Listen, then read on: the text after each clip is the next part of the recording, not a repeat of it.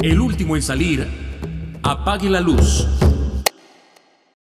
Hola, ¿qué tal? Me da mucho gusto poder saludarlos en este miércoles 7 de octubre. Yo soy Estefania Naro, esto es el último en salir, apague la luz.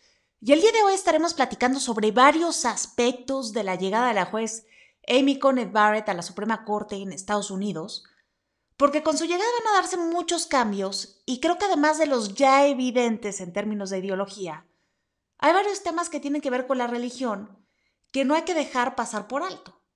Pero antes de hablar de eso, vámonos a desmentir las fake news más absurdas o relevantes del momento.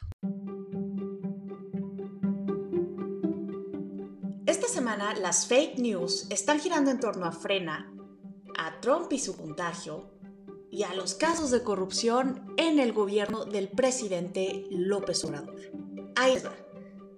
La defensa tiene que ver con que después de que finalmente pudieron entrar al Zócalo, sus simpatizantes no han dejado de llegar y aunque algunos vean 15.000, ante notario se han contado más de 180.000 integrantes. Ahora, con esto es obvio que el Zócalo se ve lleno, pero tampoco es para que confundan las fotos con los que estaban esperando a Roger Waters en el 2018 porque por redes sociales anda circulando una foto de este evento que dice que son los de frena. Después, por otro lado, el virus de Trump ha dado muchísimo de qué hablar. Y resulta que varias cuentas de Twitter que simpatizan con los demócratas andan circulando una foto de cuando se salió del hospital y se subió a una camioneta negra para salir a saludar a sus seguidores, que supuestamente muestra que trae consigo un tanque de oxígeno y especula que está más enfermo de lo que se dice. Pero creo que ya nada de esto importa porque según él, ya está sano. Finalmente, la de la corrupción en el gobierno del presidente López Obrador tiene que ver con que la semana pasada, en una de sus mañaneras, el presidente afirmó que en su administración no se han presentado actos de corrupción entre los altos mandos de gobierno. Pero esto es falso. Porque hay varios ejemplos, como el relacionado con el hijo de Manuel Barlet, director de la Comisión Federal de Electricidad, que incluso fue sancionado por la Secretaría de la Función Pública con la venta de 20 ventiladores a sobreprecio al Instituto Mexicano del Seguro Social. Ya ni la friega. Ahora sí, vámonos con el tema de hoy. Es la favorita de los conservadores para sustituir a la jueza liberal Ruth Bader Ginsburg. Ahora Amy Coney Barrett inicia su camino hacia la Corte Suprema y con ello la batalla por su confirmación a semanas de las elecciones. Así, por tercera vez en su gobierno, el presidente Donald Trump tiene la oportunidad de llenar una vacante en el Supremo y con ello cimentar su legado político. Y cumplió con la palabra de elegir a una mujer, Amy Coney Barrett, una jurista de corte conservador, que de ser confirmada por el Senado, pues llegará a la Corte y va a cambiar completamente el balance ideológico del Tribunal Supremo.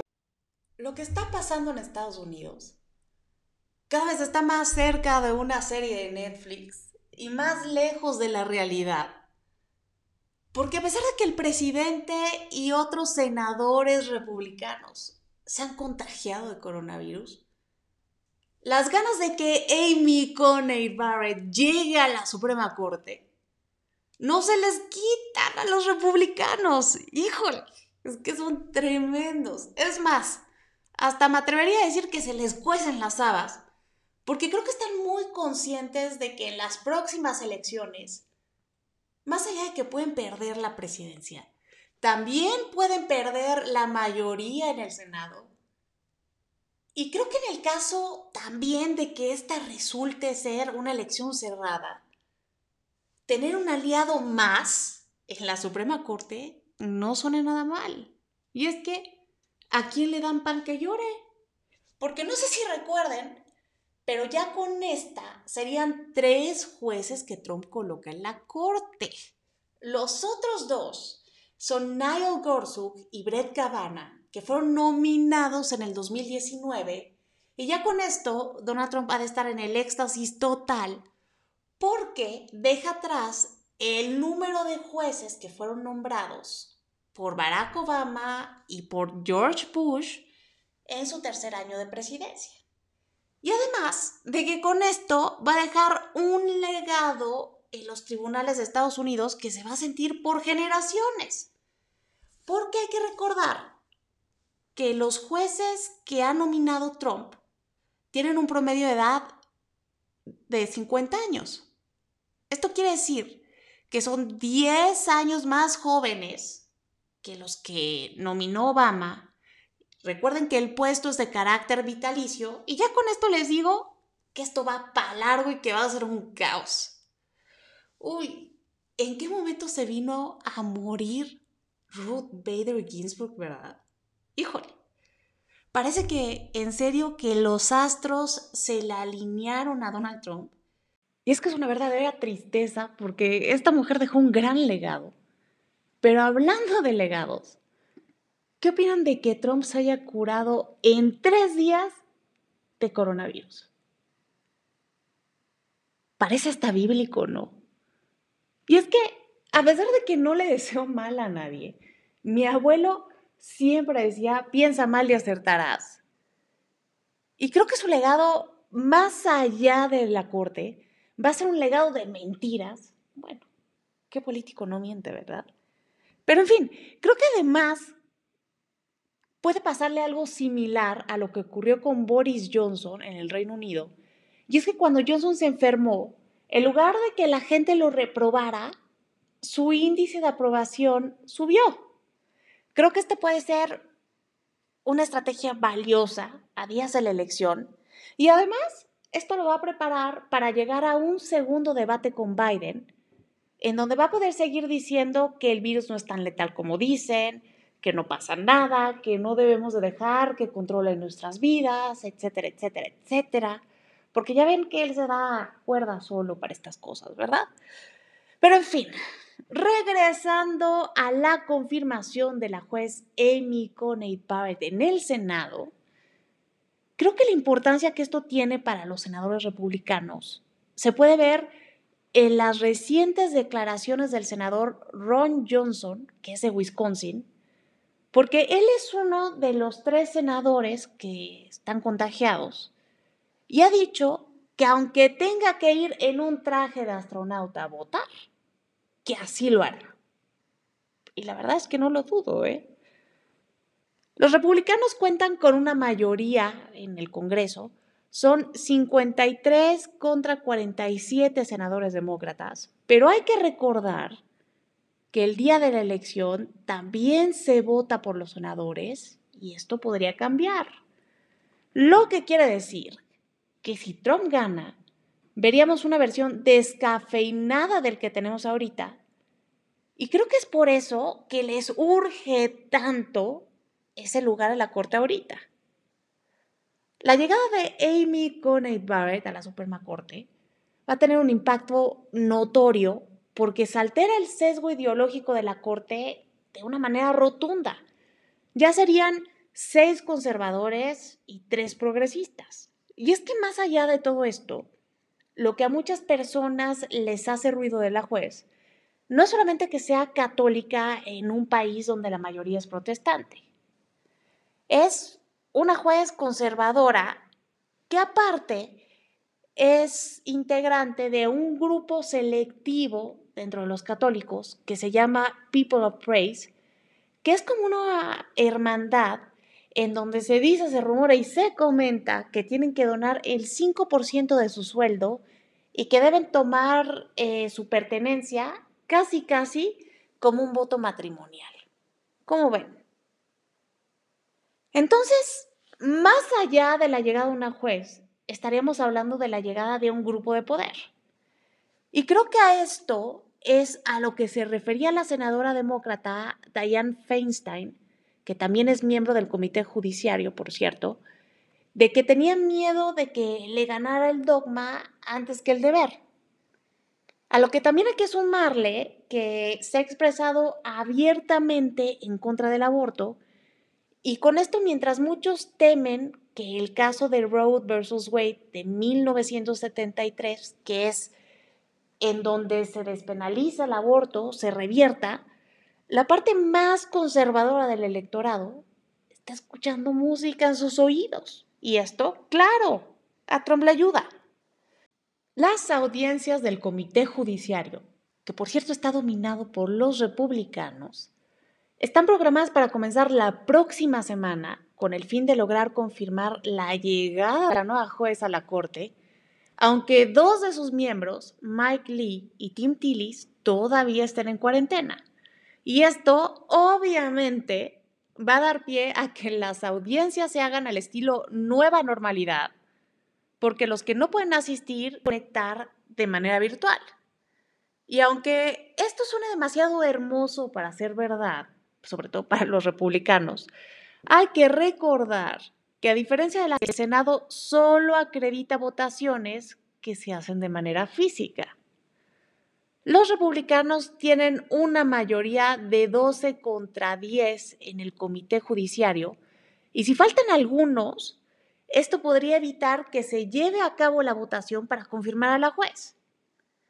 Y ahí es donde entran las palabras de Mitch McConnell, que es el líder republicano de esta Cámara, que ha reconocido que el coronavirus es el enemigo más grande de la confirmación de la juez. Pero, en serio, parece que Donald Trump tiene pacto con el diablo. Y es que los miembros que faltan podrían salir de la cuarentena también la próxima semana.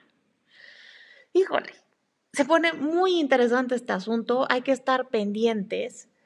Y para hablar de la llegada de Amy Coney Barrett a la Suprema Corte, hemos invitado a Mónica Uribe, especialista en religión y analista política en Grupo Fórmula. Mónica, se dice que cuando Trump nomina a la juez Amy Coney Barrett para ocupar el lugar de Ruth Bader Ginsburg, que es una estrategia electoral porque está intentando hablarle al oído a la parte más conservadora del electorado. Pero creo que hay más que hablar del tema con todo el movimiento religioso de Estados Unidos. Bueno, la juez Barrett es católica, que es algo que los demócratas le han señalado. Pero el problema no es que sea católica, porque Biden es católico y es su candidato presidencial. El punto es que ella pertenece a un grupo carismático que son los pentecostales católicos que se llama People of Praise, que están en South Bend, en Indiana, junto a la Universidad de Notre Dame, donde ella ha dado clases toda la vida. Y el punto es que este grupo tiene una agenda muy conservadora, pero no solo eso, al parecer hay votos internos dentro del grupo que podrían ser óbice para el trabajo de la jueza en los términos civiles. Esa es la duda. Por eso es el escándalo con los demócratas que dicen que le va a pesar más el dogma religioso que el dogma civil. De ahí sí, sí, porque si fuera una católica normal, progresista o conservadora, pero sin este tipo de, de relaciones dentro de un movimiento católico, pues a lo mejor no les causaría más. Pero esto sí puede ser algo que, que puede ser un obstáculo a la objetividad a la hora de ejercer su profesión y su cargo, ¿no? Oye, ¿qué tanto crees que sea posible que ella vuelva a penalizar el aborto en Estados Unidos? Porque recordemos que fue súper controversial en 1973 cuando se despenaliza con el caso de Roe versus Wade. Y ya se está hablando de eso porque tanto Ted Cruz como Ted Cotton empezaron a tuitear sobre eso como locos. Mira, Ganas yo creo que ella sí tiene, porque es muy conservadora. Aparte de una cantidad de hijos, yo creo que no todos son biológicos, porque dos son negritos, pero... Tiene, se supone que tiene siete y creo que el menor tiene síndrome de Down. Y eso le ha ayudado como a humanizarse muchísimo. Sí, o sea, es una familia muy grande, es una católica hipertradicional por lo visto, y al parecer sus credenciales académicas y, técnicas son impecables. Pero este punto sí causa mucho estrés y el punto realmente no es tanto ella, sino el uso que Donald Trump le está dando al conservadurismo católico en tanto eh, un grupo que él quiere atraer, pero está instrumentalizando, y este es el término técnico, la religión con fines políticos y esto va en contra de la separación iglesia-estado. Claro, y es impresionante que en un momento tan difícil regrese el conservadurismo, ¿no? Y parecería muy similar a lo que está ocurriendo en México, que tenemos un presidente que a menudo usa temas religiosos. Sí, pero es diferente, o sea, estamos en un contexto electoral. Donald Trump está utilizando la parte religiosa, está intentando atraer al, a los conservadores católicos, porque pueden hacerle el... Hombre, es el fiel de la balanza. Mientras que en México, en términos electorales, como está tan penado la participación de lo religioso en los ámbitos electorales, la instrumentalización se da en los actos de gobierno, no en las campañas. Oye, Mónica, ¿y por qué resulta tan importante este tema de la religión para la elección? ¿Hay muchos católicos conservadores?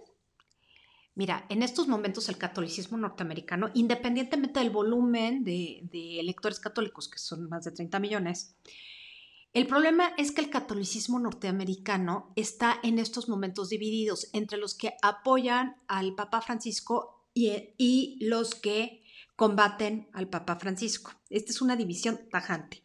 Los que apoyan al Papa Francisco son progresistas, que generalmente votan demócrata, y los que critican al Papa Francisco por todas estas cuestiones más liberales que ha puesto y más, más tendientes a lo social, menos, ¿cómo decirlo? Pues menos conservadoras en general sobre temas como la homosexualidad, este, el, el matrimonio de los divorciados, la comunión, etcétera, ¿no? Esto lo saca mucho de quicio.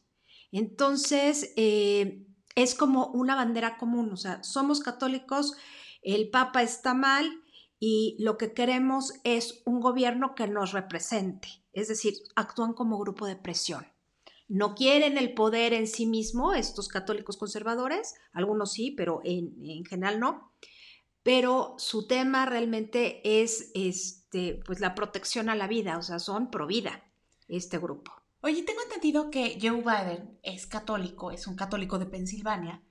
¿Y por qué no sería más fácil que se identificaran con él si es católico? Precisamente por esta división, porque Joe Biden está identificado con el progresismo católico. O sea, no es un católico conservador. No, incluso eh, en estos días Mike Pence pidió una, una cita, una entrevista con el Papa para ver temas sobre China y el Papa se lo negó. Ojo, es, es un dato importante porque eh, eh, no fue, si fue Pence, no, fue Pompío el que pidió la, la cita y se la negaron porque el Papa no quiere entrar a, a, la cuestión electoral, independientemente que no quiere discutir con Estados Unidos su política con respecto a China, no quiere entrar en la cuestión electoral norteamericana.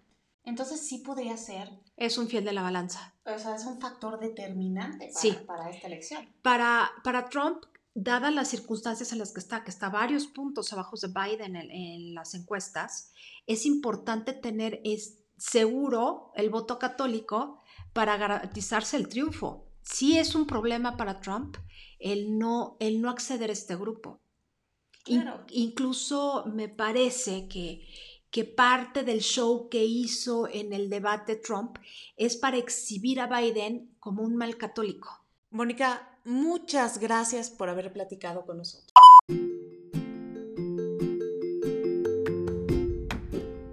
Ha llegado el momento de despedirme y no me quiero ir sin antes recordarles que me pueden encontrar en Twitter como arroba y decirles que creo que con todo y coronavirus es muy probable que Trump logre que la juez sea confirmada antes de las elecciones y que este tema nos debe de importar a todos porque la independencia de la justicia es fundamental para la democracia.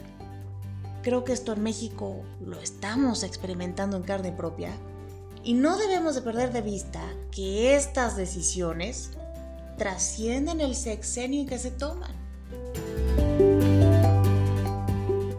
Ahora sí, el último en salir, apague la luz.